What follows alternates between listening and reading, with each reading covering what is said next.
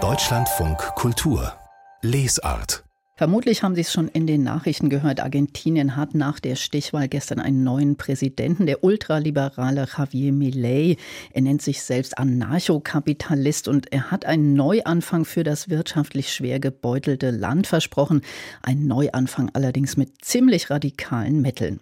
Bei mir ist jetzt der argentinische Schriftsteller und Übersetzer Ariel Magnus. Er lebt in Buenos Aires und Berlin und konnte jetzt deshalb zu mir kommen. Hallo, herzlich willkommen. Schön, dass Sie da sind. Hallo, danke. Was sagen Sie zu diesem Wahlergebnis? Wie haben Sie überhaupt diese Wahl verfolgt von hier aus? Oh, den ganzen Tag. Also ich habe digital mehr dort gelebt als real hier. Äh, und es ist eine, eine sehr bittere Niederlage, muss man einfach sagen. Und was sagen so Ihre Freunde in Argentinien und Bekannten? Dasselbe und zwar alle. Also bei, bei den Rechtskonservativen äh, acht Jahre her war es man kannte ein paar Leute, die das wählen und man hatte Freunde, die das wählen.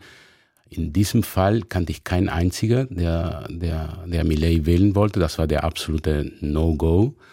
Ähm, und äh, die, man hat es trotzdem nicht geschafft. Also der, der ganze kulturelle Bogen hat sich hinter Massa ähm, gestellt, auch wenn sie ihn nicht mögen. Mög Haben gesagt, mochten. das kleinere Übel so ein bisschen, ja. ja mhm. Kleinere, große Übel. Also es war, mhm. keiner war mit ihm, oder sehr wenige waren mit ihm auch ähm, einverstanden, aber es war wie, jetzt, jetzt sehen wir, was, was in, im Spiel, auf dem Spiel steht und das wollen wir nicht.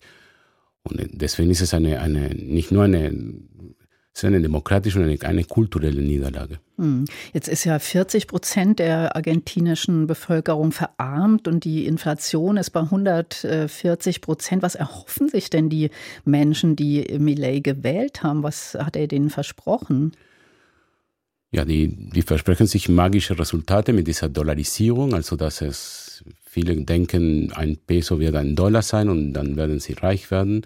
Ähm, vor allem wollen sie, dass die, dass, dass dieselben Lösungen äh, nicht auf dieselben Lösungen warten. Äh, ich, die, die hoffen auf eine magische Lösung und die könnte auch, wenn, wenn diese Dollarisierung kommt, wie in den 90er Jahren, äh, vor allem bei der Inflation, äh, funktionieren, eine Zeit lang. Es ist immer eine Zeit lang. Also man, man hat alles privatisiert in den 90er Jahren dann nochmal verstaatlicht und wenn man jetzt alles privatisiert und, und womöglich andere Dinge auch verkauft, dann kann man wirtschaftlich doch vielleicht ein, eine Zeit, es ist immer eine Zeit lang und dann bricht das zusammen. Ähm, und das, aber die Leute, die Javier Milei äh, gewählt haben, das, die haben das nicht erlebt. Es sind vor allem äh, Jugendliche. Man, man muss wissen, hier wird es nicht so, so viel erzählt, dass äh, die vorige Regierung hat äh, der Wahlrecht erweitert für ab 16. Äh, in, in der Hoffnung, also das sind unsere Wähler, junge Wähler, die kennen diese neue Argentinien, die ab der Krise von 2001 äh, wir haben mit neuen Rechten, mehr Rechte für alle etc. Und die, die haben also, Millet hat äh, seinen Wahlkampf in TikTok gemacht und, und die wählen zu 90 Prozent Millet. Also die Rebellen sind rechts geworden. Ähm, und, und dazu kommt, dass die Vizepräsidentin von Millet, die, von der man auch hier nicht viel spricht, die ist eine Negationistin, also eine ganz offensichtliche Negationistin, die meint, äh, die Diktatur äh, war nicht wie, wie erzählt wurde, es gab keine Verschwundene oder nicht so viele, wie man sagt, und man muss alle Erinnerungsmerkmale abschaffen etc. Also es ist eine bittere kulturelle Niederlage. Milei will ja auch diese zentrale Gedenkstätte in Buenos Aires an die Diktatur erstmal abschaffen, nicht? Da steht ja so ein ganz, äh, äh, ja, eben auch eine Verweigerung, sich mit der Geschichte noch weiter auseinanderzusetzen dahinter. Absolut. Es ist nicht eine Verweigerung, nicht nur eine Verweigerung, sondern es ist, wir gehen jetzt gegen die Linken. In, in, in Millet Aussprache Scheißlinken. Also das sagt er offensichtlich, öffentlich, öffentlich und er hat sich immer so, also es, ist, es sind die, es sind Wörter, die wir seit der Diktatur nicht mehr gehört haben und die plötzlich das sind. Und das äh, verdankt man die Vizepräsidentin, die auch Präsidentin sein könnte, wenn er äh, emotional das nicht aushält. Also es ist ein, ein, ein kaputter Typ und, und der, der kann auch kaputt gehen in, in wenigen Monaten. Was vermuten Sie denn oder was er hat ja auch schon angekündigt, äh, glaube ich, er will sogar das Kulturministerium abschaffen. Ähm, also überhaupt da offenbar so ein Kahlschlag in der, in der Kultur, auch was das öffentlich-rechtliche äh, Fernsehen, Radio betrifft. Was, äh, was ist da zu befürchten? Alles Mögliche. Also wir können nur hoffen, dass das, was er versprochen hat, nicht hält. Das ist das, das erste Mal, wo, wo, man, wo man denkt, also diese Wahlkampfversprechen, dass er das nicht hält. Ähm, er will die ganze öffentliche Medienlandschaft äh, abschaffen äh, und vor allem die Bildung, bei, also und, und, und natürlich die Gesundheitswesen. Also wenn, wenn Argentinien doch was Notorisches hat in, in Lateinamerika ist äh, seine Bildung. Wir haben freie Universitäten und zwar sehr hochrangierte, weltweit hochrangierte Universitäten.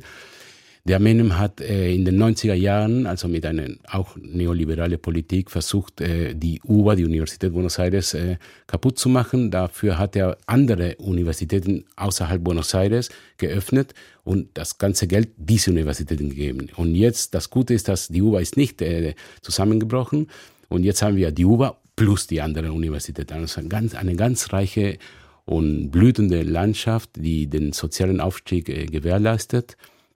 Das will er kaputt machen. Er will, er will unser, unser alles, was, was mit Literatur, was hier Literaturfond wäre oder Deutsch, äh, Übersetzungsfond oder DFG oder was, was auch immer, das wird er alles, alles äh, in privaten Händen äh, lassen. Und ich nehme mal an, das war eh nicht einfach als Schriftsteller oder Künstler in Argentinien gut davon zu leben, oder? Das wird ja dann wahrscheinlich jetzt alles noch viel schwieriger. Ja, diese Hilfen waren nur fast symbolische Art, aber das wird auch abgeschafft werden. Und für die, den Buchmarkt, der, der Buchmarkt erlebt eine, einen, einen Frühling vor, vor 20 Jahren. Ein, und ähm, ganz viele neue Verlage. Der Buchmarkt ist in Argentinien unglaublich wichtig, also nach Spanien und Mexiko, der größte in der spanischsprachigen Welt, ja, die, die größte ist in, in der Welt. Und das wird ganz bitter sein. Also Papier war immer in Dollars, also das vielleicht gäbe da nicht viel Unterschied, aber wenn, wenn alle Preise nach oben gehen, wenn, die, die, die, wenn alles dollarisiert wird, dann, dann kann man nicht mehr Bücher äh, produzieren und es kommen einfach die Bücher aus Spanien und man muss das lesen, was die, was die Spanier veröffentlichen. Das haben wir in, in den 90er Jahren erlebt und dann da konnten die, die Schriftsteller einfach nicht veröffentlichen. Es gab keinen Platz. Und seit 20 Jahren gibt es so viel Platz wie nie und das, das kann man nur hoffen, dass, dass, dass man jetzt, nachdem wir so ein paar Tage weinen, äh, das aufrechterhalten. Also es ist nicht dieselbe Struktur wie damals ähm, in den 90er Jahren. Also es ist, es ist fester geworden und vielleicht äh, geht das doch, dass, dass, man, dass, man, dass man es doch irgendwie schafft. Ich hoffe es. Ich drücke Ihnen die Daumen. Also der, Argent der argentinische Schriftsteller Ariel Magnus, vielen Dank, dass Sie hier bei mir waren. Danke für ich dieses Gespräch in Deutschland von Kultur.